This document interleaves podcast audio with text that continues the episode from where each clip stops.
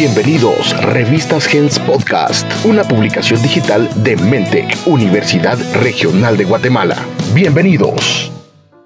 Estimados amigos, en esta oportunidad me es grato saludarles. Mi nombre es Hugo Guillermo Archila Flores, estudiante de la carrera de Comunicación Digital y Community Manager de la Universidad Regional de Guatemala, U Regional Mentec. Y en esta oportunidad tenemos una invitada muy especial a quien eh, agradecemos primeramente su tiempo para concedernos esta entrevista. En esta oportunidad pues vamos a tener el gusto de hablar con una destacada joven guatemalteca profesional que ha puesto en alto el nombre de nuestro país. Y vamos a leer un poquito acerca del currículum de la doctora María André de Starac Eguizábal. En el año 2006 obtuvo el título de ingeniera electrónica por parte de la Universidad del Valle de Guatemala, con mención honorífica por su tesis. En el año 2013 obtuvo el máster en automática y robótica de la Universidad Politécnica de Madrid, para la que le fue otorgada también una beca por parte del Ministerio de Educación, Cultura y Deporte de España. En marzo de 2018 obtuvo el título de doctora en automática y robótica por parte de la Universidad Politécnica de Madrid, con mención cum laude, la más alta distinción que otorga dicha universidad. Su tesis doctoral está enfocada en la rehabilitación robótica del hombro humano y para llevar a cabo la investigación obtuvo una beca del Ministerio de Economía y Competitividad de España. Profesora de Ingeniería Electrónica e Ingeniería en Ciencias de la Computación de la Universidad del Valle de Guatemala y desde el año 2005 ha trabajado en diversos proyectos de investigación, tanto en Guatemala como Japón y España, en las áreas de automatización, robótica y desarrollo de dispositivos médicos. Su pasión es aplicar la ingeniería electrónica y la robótica a la medicina, desarrollando proyectos que tengan como objetivo ayudar a médicos y pacientes. Su área de experiencia abarca prótesis, exoesqueletos de rehabilitación, fototerapia, modelado músculo-esquelético, señales bioeléctricas, entre otras. Actualmente ella trabaja como Project Manager en Aura Innovative Robotics, que es una empresa española dedicada al desarrollo de dispositivos médicos. Gracias por estar aquí con nosotros. Bienvenida. Muchas gracias, Hugo, por la, por la invitación y siempre es una enorme, una enorme oportunidad el poder em, compartir un rato con, con la audiencia y sobre todo con gente de Guatemala, por supuesto, mi querido país. Muchísimas gracias, doctora. Quisiéramos, para empezar, que nos comentara por qué decidió estudiar la carrera de ingeniería electrónica. ¿Cuál fue esa motivación que la llevó a seguir estos pasos? Bueno, eh, principalmente curiosidad. Es, eh, a mí me gusta mucho entender cómo funcionan las cosas eh, y en diferentes áreas. Incluso, por ejemplo, dedicándome a la área electrónica, siempre me ha apasionado el entender cómo los componentes electrónicos, los pequeñitos como los chips, hacen lo, que tienen que hacer. Entonces, la electrónica creo yo que me daba esa oportunidad de poder descubrir, de ir hasta lo más profundo del funcionamiento de las cosas poder eh, darle rienda suelta a esa, curiosidad. Y en realidad tengo que contar que no, ni siquiera se me había pasado por la mente estudiar electrónica si no hubiese sido por la gran ayuda de una amiga y mamá que, es psicóloga y que hace exámenes de orientación con mucha profundidad. Pasé tres días en su clínica haciendo estos exámenes y ahí pues ella determinó por mis aptitudes y mis habilidades, incluso por mi personalidad, que podría ser eh, conveniente que yo estudiara y entonces me dijo que, ingeniería electrónica. Yo realmente, si me hubieras preguntado en esa época, hubiera dicho que quería ser egiptóloga, que es una, una de mis pasiones, el estudio del antiguo Egipto. Pero creo que era una enorme oportunidad el poder hacer algo que no conllevara que me fuese de Guatemala. Y, y bueno, electrónica al final pues me, me gustó, fui a averiguar de qué trataba y así fue como terminé estudiando esa carrera. Muy interesante interesante. Definitivamente la electrónica pues eh, contiene muchas ramas y una de estas pues es la robótica. ¿Cuál fue ese deseo que la motivó a usted para especializarse en robótica? Ya esto pues en el extranjero, obviamente.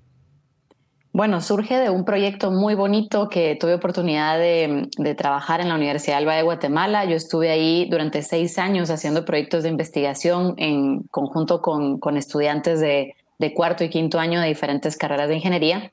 Y uno de esos proyectos fue el desarrollo de una prótesis eh, para brazo.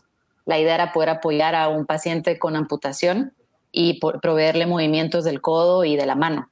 El día que probamos el exoesqueleto finalmente con uno de los pacientes que además había colaborado también como asesor, porque él es ingeniero mecánico, o sea, además de ser una persona con amputación, un paciente también eh, es ingeniero mecánico. Entonces nos ayudó mucho a desarrollarlo desde su punto de vista como, digamos, como usuario, ¿no? El día que la probó, eh, finalmente ya activándola él con, con, digamos, con una serie de, elementos en su muñón, eran unos pequeños botones, digamos, de activación que él tenía en el, muñón, empezó a activarla y, logró, por ejemplo, servirse un vaso de agua. Cuando él terminó de servirse el vaso de agua con ayuda de la prótesis, su, lo que él hizo de manera muy natural fue sonreír, pero fue una sonrisa tan franca y después soltó una carcajada. Y lo, primero que nos dijo fue gracias, muchísimas gracias por esto. Y a mí me conmovió, me conmovió muchísimo y creo que en ese momento supe con mucha certeza que eso era lo que quería hacer el resto de mi vida, dedicarme a, desarrollar tecnología que pudiese ayudar no solamente a los pacientes, sino también a los médicos y que en el proceso mejorase la calidad de vida de, los pacientes que están utilizando esa tecnología. La robótica, aunque parece mentira, porque la visualizamos como algo quizás muy frío, ¿no? Como algo muy eh, autónomo, ¿no? Muy automático, como una máquina, tiene la capacidad de, poder apoyar en determinadas áreas médicas. Y, pues el área en la que yo trabajo, que es la rehabilitación, eh, pues es perfecto el contar con un dispositivo que pueda ayudar no solamente a los fisioterapeutas, sino que también al paciente a, hacer sus ejercicios.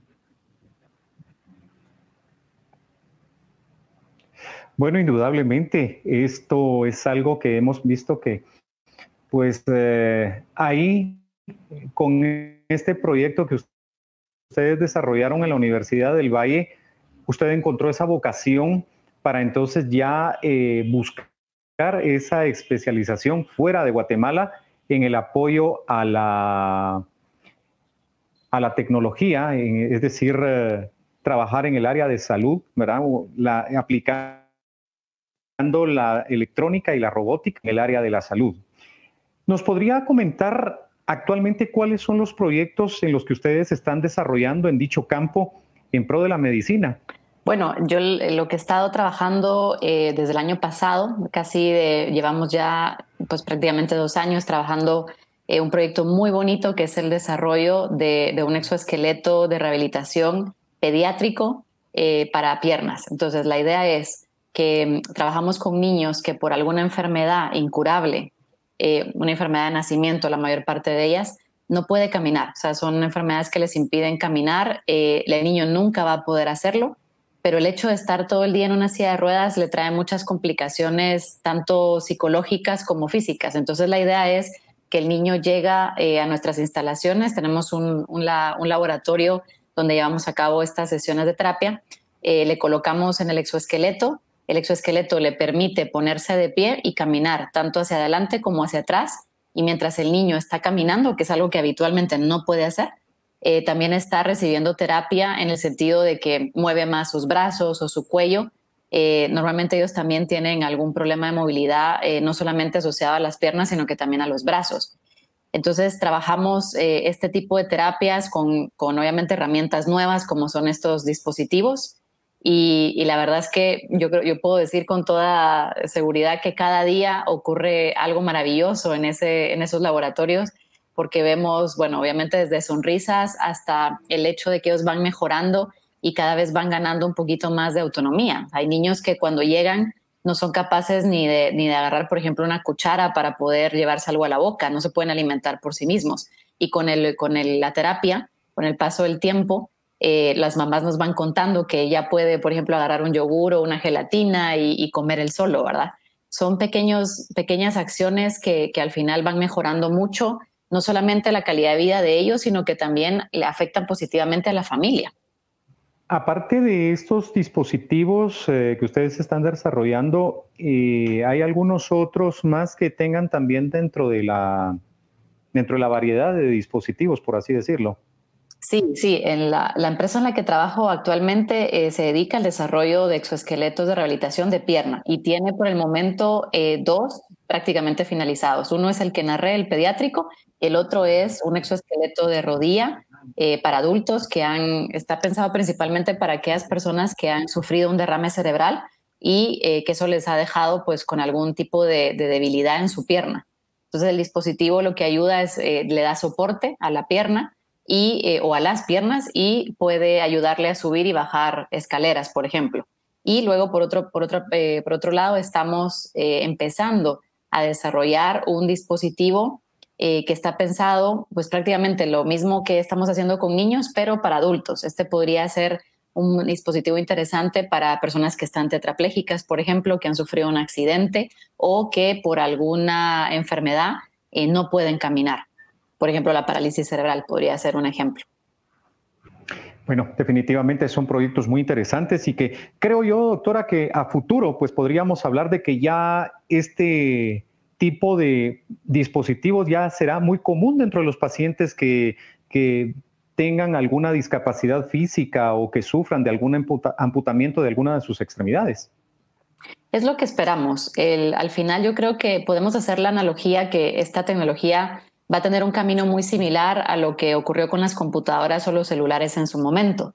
Hace varios años atrás era muy poco común que alguien tuviera una computadora en su casa. Uno, porque eran muy grandes y también muy costosas.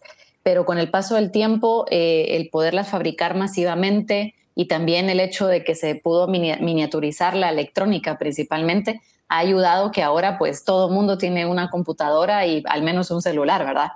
Eh, cuando antes era impensable. Entonces, con esto pasará exactamente lo mismo. Es algo muy nuevo y por lo tanto todavía estamos descubriendo eh, e intentando eh, tener métodos mucho más eficientes de fabricación que ayuden a disminuir los costos. Pero claro, tenemos que empezar por tener eh, un dispositivo quizás voluminoso y caro, empezar a, que la gente lo pruebe y obviamente demostrar que su uso es útil, que puede ser una herramienta valiosa. Y a continuación, pues yo creo que lo que vendrá es una industrialización muy similar a lo que pasó con las computadoras y los celulares. Gracias, doctora. Definitivamente hablar de una mujer guatemalteca que pues hoy radica en, actualmente en la ciudad de Madrid, España, desarrollando todo este tipo de, dispositivos, pero también hemos visto, doctora, que pues ha sido usted objeto de muchos homenajes y reconocimientos por parte de instituciones, ya lo decíamos en, su currículum, como la AmCham, como Seguros Universales, la, revista también eh, de la que hacíamos mención, ¿Qué nos puede decir usted cómo se siente al, recibir tantos homenajes por esta trayectoria y esta brillante carrera dentro del mundo de, la electrónica y la robótica? Bueno, sin duda es primero un gran honor, eh, segundo mucha satisfacción y tercero eh, para mí es una gran responsabilidad. Significa obviamente todos estos reconocimientos hacen que haya más visibilidad de mi trabajo puedes llegar a, más gente y que yo creo que eso es una, uno de los objetivos. Y en ese camino de llegar a más gente, pues la idea es motivar y quizás inspirar a las nuevas generaciones, sobre todo a las niñas, a, los adolescentes, a que también puedan em, animarse a estudiar este tipo de carreras y hacer una, pues una trayectoria interesante en el mundo de la tecnología. Yo creo que en todas las áreas del conocimiento se necesitan hombres y mujeres y, también creo que, en Guatemala hay mucho talento, no solamente en mi caso, sino que podemos encontrar muchísimos otros otras personas que están haciendo cosas impresionantes en diferentes áreas. Entonces, creo yo que los premios, los reconocimientos son obviamente una gran satisfacción, un gran honor, pero también conllevan una gran responsabilidad por el, por el hecho de que ayudan a divulgar ¿no? lo que uno está haciendo y llegar a más gente. Muchísimas gracias, doctora. Queremos agradecerle de verdad el tiempo que usted se ha tomado para atender nuestra entrevista y pues es para nosotros un honor presentarla a usted como una mujer destacada guatemalteca que ha puesto en alto el nombre de nuestro país fuera de nuestras fronteras y que hoy por hoy pues prueba de ello vemos esta cantidad de reconocimientos que usted ha recibido. Y solo un último mensaje para todas aquellas mujeres emprendedoras, para todas aquellas mujeres que tienen sueños e ilusiones. Bueno, yo lo que les quisiera decir es primero que crean en sí mismas, eh, crean en sus sueños, en, sus metas y lo segundo es que hay que trabajar día a día para conseguirlos. Yo creo que el, éxito sea lo que sea como, no importa cómo lo midamos, es algo que no cae del cielo, sino que tenemos que luchar por conseguirlo.